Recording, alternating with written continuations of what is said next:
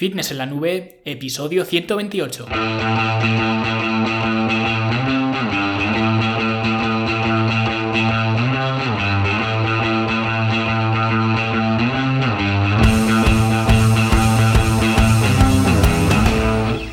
Bienvenidos a todos un viernes más aquí a vuestro podcast, a Fitness en la Nube, donde hablamos de fitness, de nutrición, de entrenamiento y donde cada viernes, cada semana os traigo las técnicas, los consejos, las estrategias, los trucos y como lo queráis llamar para que construyáis un mejor físico y tengáis un estilo de vida más activo y más saludable. Hoy vamos a comprobar cuánto sabes o cuánto sabéis de fitness con un pequeño y rápido eh, test que os va a abrir eh, los ojos, ¿no? Pero antes, pues vamos a ver qué ha ocurrido en la Academia de Fitness en la Nube en esta semana. Ya lo sabéis, la Academia de Fitness en la Nube es vuestra plataforma online para verte mejor, sentirte mejor y rendir mejor. Vas a aprender sobre fitness mediante cursos en vídeo de diferentes temáticas, talleres prácticos, tienes también para descargar programas de entrenamiento, planes de alimentación. Si no quieres o no puedes entrenar en un gimnasio, también tienes el programa de entrenamiento en forma en casa para lógicamente, entrenar en, en, casa, ¿no? Que ya hay entrenamientos para completar seis meses de programa, ¿vale? Y estad atentos porque eh, vamos a hacer otro macrociclo de este programa en forma en casa, pero vamos a alterar un poco la distribución de las eh, rutinas para completar otros seis meses de entrenamientos, o sea que tendríais entrenamientos para un año entero, ¿vale? Y con solo pues eh, cuatro cosas, cuatro materiales, un fitball, un par de mancuernas ajustables y unas bandas elásticas y ya está, ¿vale? Que cuesta todo esto cuatro duros y con esto pues te montas un gimnasio en casa muy cómodo y, y eficiente para entrenar cuando tú quieras, ¿vale? Y todo esto por solo 10 euros al mes, ya lo sabéis, sin eh, permanencia, una cuota única, si no os gusta, pues os piráis y ya está, sin ningún problema. Yo no quiero tener a nadie a disgusto, lo que quiero es que mejoréis vuestro físico de una forma eficiente y sobre todo sostenible y os sintáis eh, mejor con vuestro cuerpo por dentro y por fuera. Para eso es para lo que está la, academia. Y bueno, no lo he dicho, esta semana eh, tenéis disponible la clase número 6 del curso para crear vuestro propio plan de alimentación, que es el que estamos haciendo ahora, y es eh, la clase eh, de comidas de supervivencia, ¿vale? Que la he llamado así. Y en la clase pues vemos este concepto de comidas de supervivencia que nos sirve para es saber reaccionar en momentos en que no podamos seguir el plan que hemos creado, que estamos creando al pie de la letra, porque hay que asumirlo, ¿vale? Aunque muchos en la industria del fitness se empeñen, no somos eh, robots, ¿vale? Y tenemos una vida y en la vida pues surgen cosas. Así que eh, lo que vemos con estas comidas de supervivencia es cómo prepararnos ante esas eh, cosas que puedan surgir y que de hecho van a surgir y cómo pues utilizar y crear eh, estas comidas de supervivencia e integrarlas dentro de nuestro plan de alimentación. Así que echadle un vistazo, eh, ya sabéis que cada semana hay nuevo material, nuevo contenido y si no eres alumno o alumna eh, aún, pues eh, fitnessenlanube.com y ahí pues tienes toda la información para apuntarte y hacerte alumno. Y como os he dicho, hoy vamos a volver a la escuela porque vamos a hacer un test para comprobar cuánto sabemos realmente sobre fitness. Y realmente la existencia de este test ya os la comenté la semana pasada, os mencioné que estaba haciendo este, este test y algunos de vosotros eh, pues lo habéis hecho ya, pero por si no lo habéis hecho aún o por si no escuchasteis el episodio de la semana pasada, pues eh, os cuento qué es esto del test, ¿no? Y es que pues hace un par de semanas quise, quise hacer un, eh, un experimento y comprobar cuánto realmente eh, sabe la gente sobre fitness, sobre todo y especialmente la gente que está interesada en este mundo, ¿vale? Gente que pues sigue a influencers de estos de ahora de moda, ¿no? A youtubers y, demás, ¿no? No simplemente la gente porque este test eh, se lo das a mi padre y no acierta ninguna, ¿no? Pero la gente que sí que está interesada en el fitness y que aparentemente incluso pues cuida su alimentación, va a entrenar, ¿no? Y todas estas cosas fitness, ¿no? Que se hacen, pues quería saber cuáles son las creencias que tienen eh, con respecto a, algunos temas, eh, algunos más controvertidos que otros del fitness, ¿no? Así que eh, diseñé un pequeño test con solamente 10 preguntas, ¿vale? Y lo publiqué en las redes sociales a ver qué resultados se, obtenían, ¿no? Y a día de hoy eh, ha recibido más de 150 respuestas y lo que voy a hacer en este podcast es comentarlo así por encima, así que si no lo has hecho y quieres hacerlo, ¿vale? Este test, pues detén ahora mismo el podcast, páralo, ¿vale? Y ve a, a mi página de Facebook, que por si no me sigues es Luis Carballo Coach, ¿vale? Carballo con B y dos L's. Y el primer post que os vais a encontrar, porque lo he fijado arriba del todo, es eh, pues el enlace a hacer este test, ¿vale? O también puedes ir a eh, fitnessenlanube.com barra 128, eh, que es el episodio de, esta semana, ¿vale? Si te es más cómodo. Y ahí también pues dejaré el enlace. Pero eh, si tienes interés en hacerlo, no sigas escuchando, ¿vale? Porque aquí voy a hablar sobre las respuestas. Es cierto que cuando realizáis el test, pues el sistema ya os corrige automáticamente, no tenéis que esperar ni, nada, ¿vale? Os dice eh, las respuestas que habéis acertado y las que habéis fallado de forma inmediata. Y además, las que habéis fallado os da la explicación de por qué esa respuesta no es correcta. Es decir, que no necesitáis este podcast que estoy grabando ahora mismo para saber qué respuestas son correctas y qué eh, respuestas son incorrectas, porque cuando termináis el test, pues ya lo sabéis de forma inmediata, ¿vale? Pero yo voy a hablar un poco de los resultados generales, digamos, eh, globales que se han eh, obtenido. Y para que veáis un poco la dinámica, solo ha habido dos personas que han sacado un 10, ¿vale? O sea, eh, que han acertado todo. Que realmente tampoco son dos personas, solamente es una, porque la otra persona hizo dos veces el test, ¿vale? La primera no sacó un 10, sacó una nota más baja, y luego a la segunda, ya sabiendo las respuestas correctas, pues ya sacó un, un 10, ¿no? Que creo que esto ya lo comenté la semana pasada que realmente, pues eso para mí es puro ego, porque a mí no me tiene que demostrar nada a nadie, ¿no? No te voy a dar un premio por sacar un 10, ni me voy a reír de ti por sacar un 0, ¿vale? Que también, de hecho, ha habido eh, una persona que ha sacado un, un, 0, ¿vale? Y ni el del 10 es mejor, ni el del 0 es peor, ¿vale? El objetivo del test es que seamos autocríticos y que veamos eh, que aunque eh, la información y especialmente eh, la información en el sector de, del fitness ahora es inmensa, ¿vale? Todo el mundo está pues creando contenidos, artículos, vídeos, podcasts, historietas de estas de, de Instagram, ¿no? Todo el mundo está exponiendo fitness, fitness, fitness y luego resulta que a pesar de haber tanta información, no sabemos tanto y de hecho estamos en peor forma que nunca, ¿no? Y además nos la cuelan por todos sitios, ¿vale?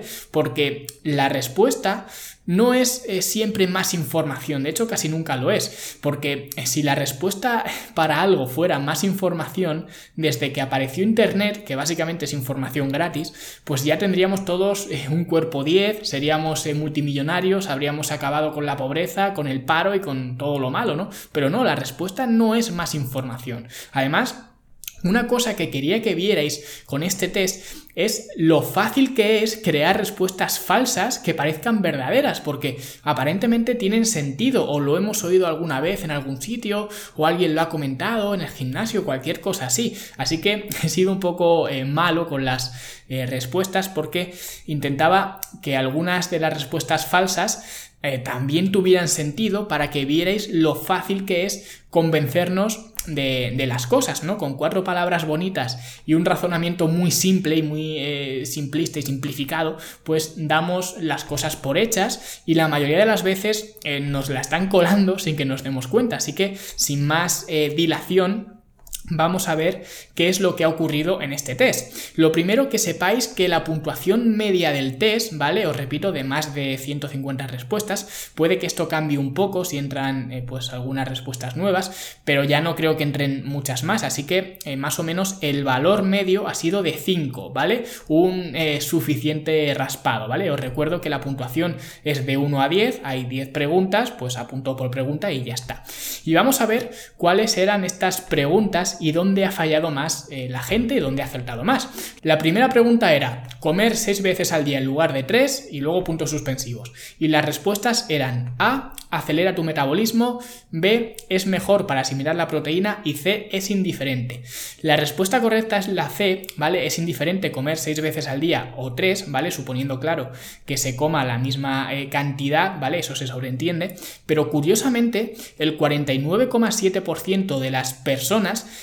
creen que acelera el metabolismo, ¿vale? Un mito que parece que, que nunca va a morir, porque realmente la diferencia en la quema de calorías de comer más o menos veces al día viene dada por la, por la digestión. La digestión quema calorías, es el efecto térmico de los, de los alimentos. Y si comes seis veces al día, vas a disminuir el efecto térmico total de cada comida, pero a cambio vas a tener más veces ese efecto térmico, lo vas a tener seis veces, ¿no? Que son las seis veces que, que comes. Por el contrario, si comes tres veces al día, vas a reducir los procesos digestivos a tres ocasiones, las tres veces que comes, pero a cambio, como vas a meter el doble de alimentos en cada comida para poder compararlo con comer eh, pues seis veces al día, ¿no? Se tiene que comer la misma cantidad, pues al final el efecto térmico de cada comida es mayor, entonces eh, se iguala, ¿vale? Digamos que si hacemos seis comidas al día, pues el efecto térmico de cada comida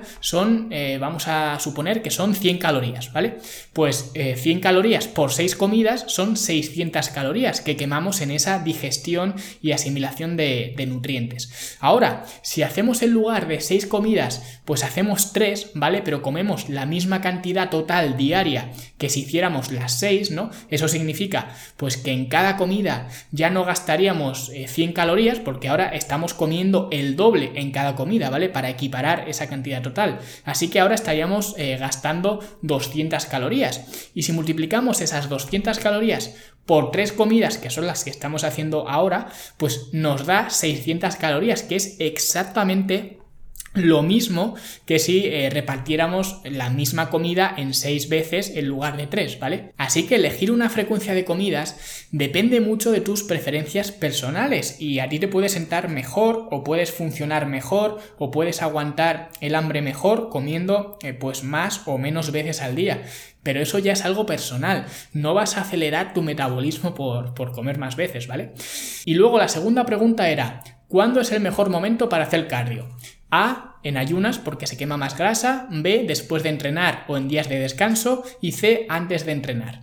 Y aquí la verdad que ha habido bastante unanimidad. El 72,5% ha respondido la B, ¿vale? Después de entrenar o en días de descanso. Yo me esperaba que más gente respondiera la A, la verdad, la de que el cardio en ayunas porque quema más grasa, pero me he llevado una grata sorpresa porque eh, la A en ayunas porque quema más grasa es una pregunta trampa, porque sí, no hay ningún problema en hacer cardio en ayunas, ¿vale? Y para muchos incluso puede que sea el momento eh, más factible del día para, para hacer cardio, ¿vale? El momento donde más te apetece o cualquier cosa.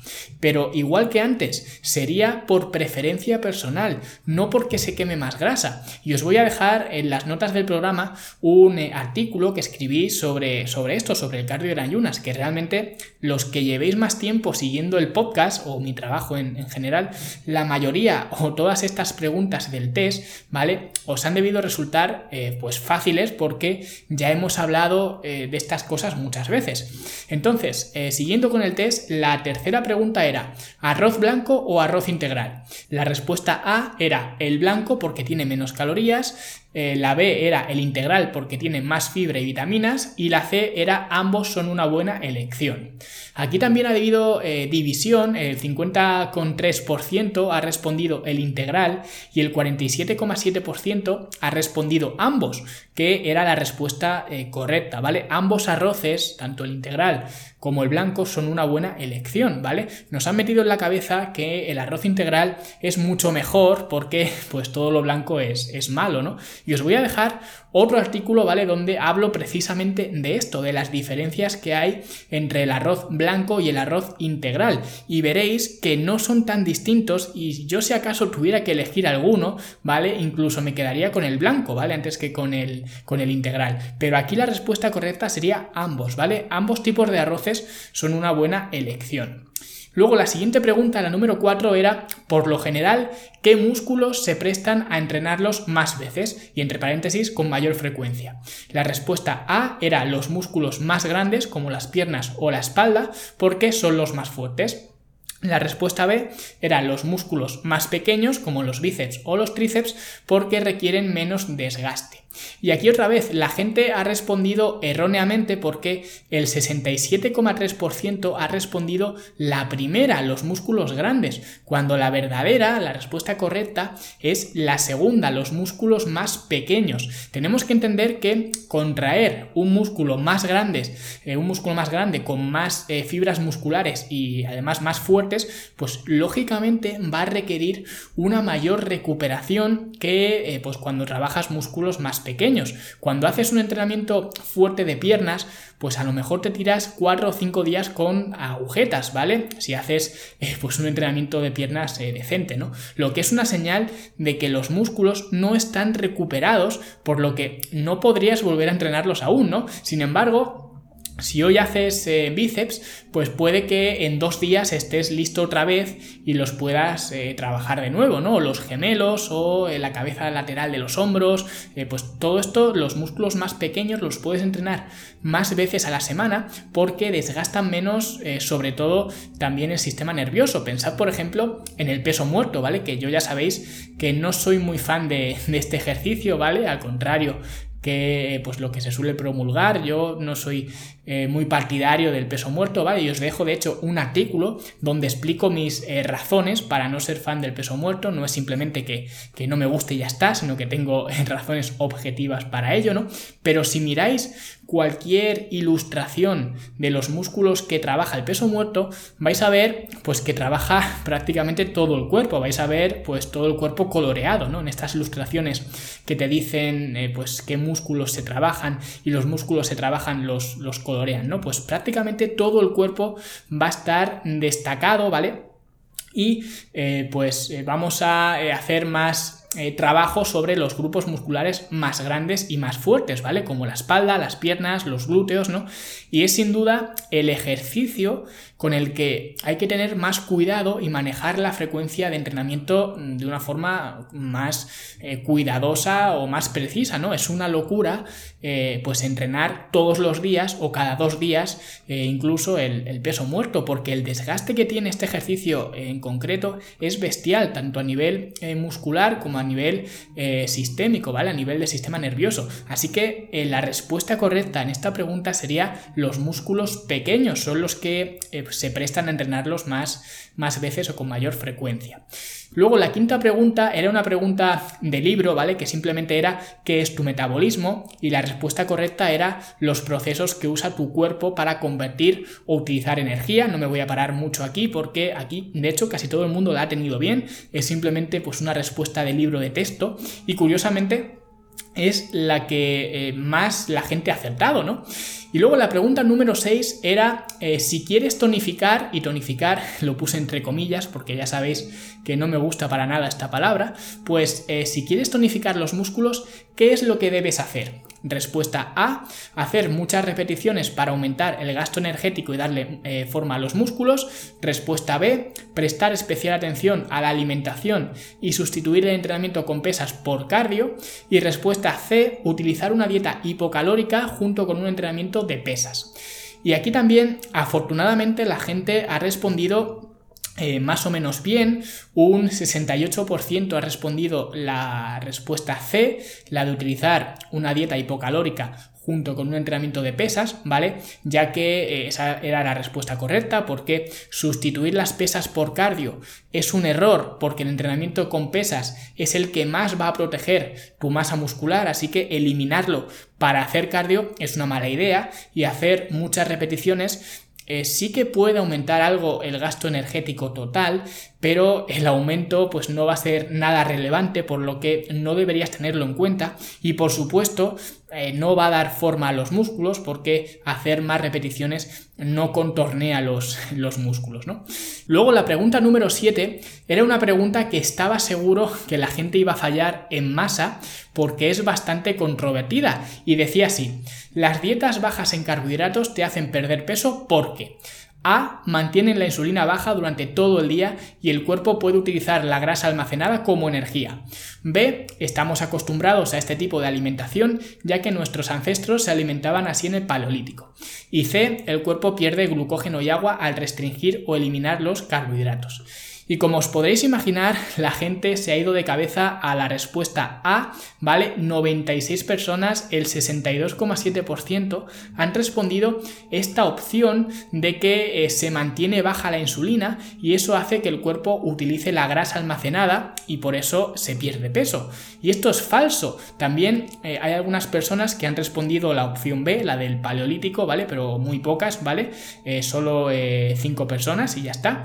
Y esto, ambas opciones son un, son un error, pero principalmente el culpar a la insulina, ¿vale? O de hecho a cualquier hormona del cuerpo de no perder peso que es precisamente lo que hace esta respuesta, la respuesta A, ¿vale? Porque si tú dices que pierdes peso porque tienes la insulina baja y eso te hace quemar grasa, estás diciendo que si no pierdes peso, si no quemas grasa, es porque tienes la insulina alta. O lo que es lo mismo, culpar a la insulina de no perder peso y esto, como digo, es un error. Cualquier hormona del cuerpo está ahí para protegernos y para hacer su función, no para putearnos, ¿vale? Como mucha gente se piensa que hace la insulina.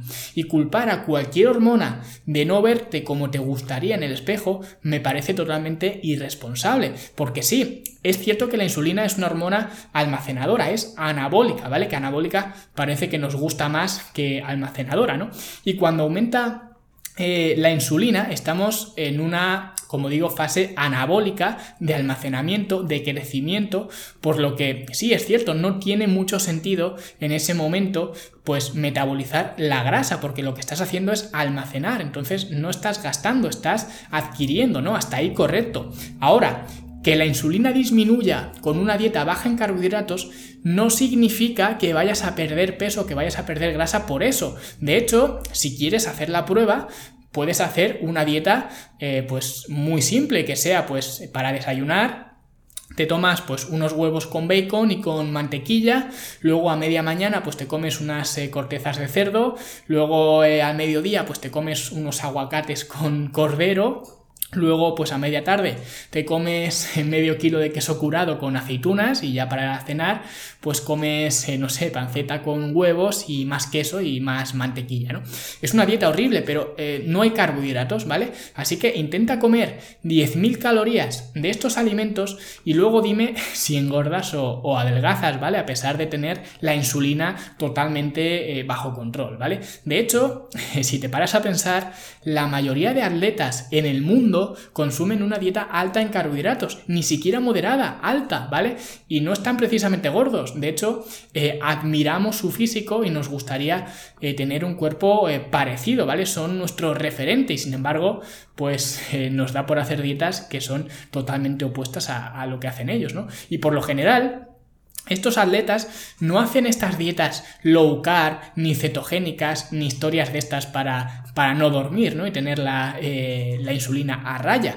Porque culpar a la insulina por hacer su trabajo es como eh, culpar, pues, a una ambulancia por atender eh, un accidente de tráfico, ¿no? Estoy haciendo la misma relación que toda esta gente que dice que estas tonterías de, de, la insulina, ¿no? Yo puedo decir, claro, es que las ambulancias son las que provocan los accidentes de tráfico, porque cada vez que veo un accidente de tráfico, veo una ambulancia, ¿no?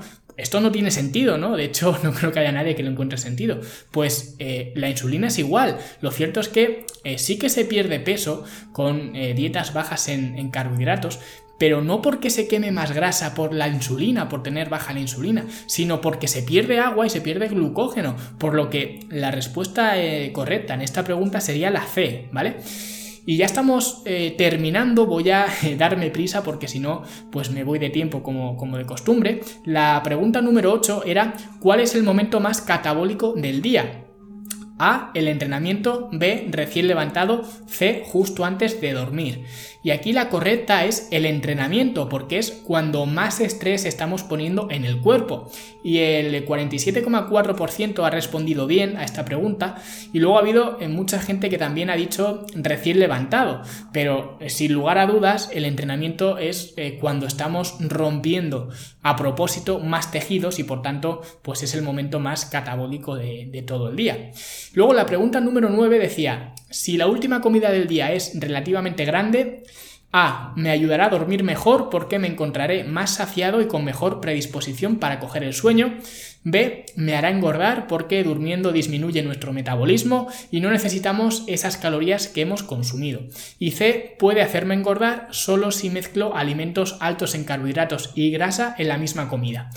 Y aquí mucha gente ha fallado, de hecho, eh, solo el 25,3% de las personas ha respondido bien, ha respondido la A, ¿vale? Que era eh, la respuesta correcta, ya que a igualdad calórica, como siempre, no vas a engordar más por hacer la última comida del día más grande o hacer el desayuno más grande. Por eso, en esta pregunta, aquí la palabra clave era relativamente. Si yo hago todas las comidas del día iguales, pero la última comida, la de antes de dormir, la hago algo más grande o más grande, pues no voy a engordar más que si hago, que si lo hago al revés, que si hago la primera, la primera comida del día más grande y el resto de comidas más pequeñas, ¿vale? Va a dar igual. De hecho, eh, yo personalmente creo que la noche es el mejor momento para meter pues una comida que sea relativamente más grande que el resto de comidas que hagamos al día, porque durante la noche es cuando se llevan a cabo pues más procesos de reconstrucción, ¿vale? Cuando más hormona de crecimiento se segrega y por tanto me parece interesante tener en la sangre eh, pues nutrientes que el cuerpo va a utilizar para reconstruirse y recuperarse, ¿vale? Además, que por supuesto hacer una buena cena por lo general pues te permite dormir mucho mejor, ¿vale? Y si no pues acordaos de alguna cena copiosa que hayáis tenido, ¿vale? Como en Navidad y, demás, ¿vale? Aunque bueno, si haces una cena copiosa en, como en Navidad y luego te vas y te tomas 7-8 cubatas, pues eh, no me vale de ejemplo porque el alcohol sí que te va a dificultar el sueño. Pero si haces una buena cena y te acuestas, pues duermes como Dios, ¿vale? Mucho mejor que eh, si la última comida del día es una ensaladita con cuatro hojas de lechuga y medio tomate, ¿no? De hecho, eh, yo antes, hace muchos años, tenía eh, bastante relación con competidores fitness y todos coincidían en una cosa cuando llegaban pues los días o las semanas previas a, a la competición, ¿no? Que era que no podían dormir porque soñaban con comida, ¿vale? Tenían dietas tan restringidas que les era imposible coger el sueño del hambre que tenían. Por eso, entre otras cosas, ¿no? Nunca me ha traído el, mundo de la, de la, competición, ¿no? Porque eh, pasar por todo eso y por más cosas, ¿no? Que, también me contaban, pues tiene que ser una tortura y pues nunca quise pasar por, por ese tipo de, de, proceso, ¿no? Pero es un ejemplo de cómo el apetito puede influir y de hecho influye en tu calidad de sueño, así que dormir saciado es una de las mejores cosas que puedes hacer para invitar a una eh, buena noche de, de, sueño. Y ya la última pregunta era un poco de, de troleo, ¿no? Porque era el músculo pesa más que la grasa. ¿Verdadero o falso? Y aquí ha habido mucha gente, de hecho la mayoría de la gente ha respondido mal, ¿vale? El 72% ha respondido verdadero, que el músculo pesa más que la grasa, y esto no es cierto, ¿vale? Simplemente el músculo es más denso que la grasa, pero ya está. Un kilo de grasa pesa igual que un eh, kilo de músculo. Es como, eh, ¿qué pesa más? ¿Un kilo de paja o un kilo de hierro, no? Pues esto es igual. Pero bueno, esta pregunta, como digo, era un poco de troleo, que no tenía mucho que ver con el fitness en particular, pero sí que intentaba exponer la utilidad de esa fotografía que seguramente todos vosotros hayáis visto en las redes sociales cuando nos comparan un kilo de músculo que se ve así pequeñito, ¿vale? Un mazacote y luego pues un kilo de grasa que se ve pues algo mucho más grande, ¿no? Un mazacote pero ya bien hermoso, ¿no? Y como veis, esa imagen que todo el mundo ha visto alguna vez, que todo el mundo replica, que todo el mundo comparte, de hecho, no significa nada ni aporta nada, porque luego a la hora de la verdad la gente se confunde en una pregunta tan simple, ¿vale? Y a la vez tan simple y, con tanta trampa como, como esta. Por lo que otra vez, más información no significa eh, necesariamente más conocimiento.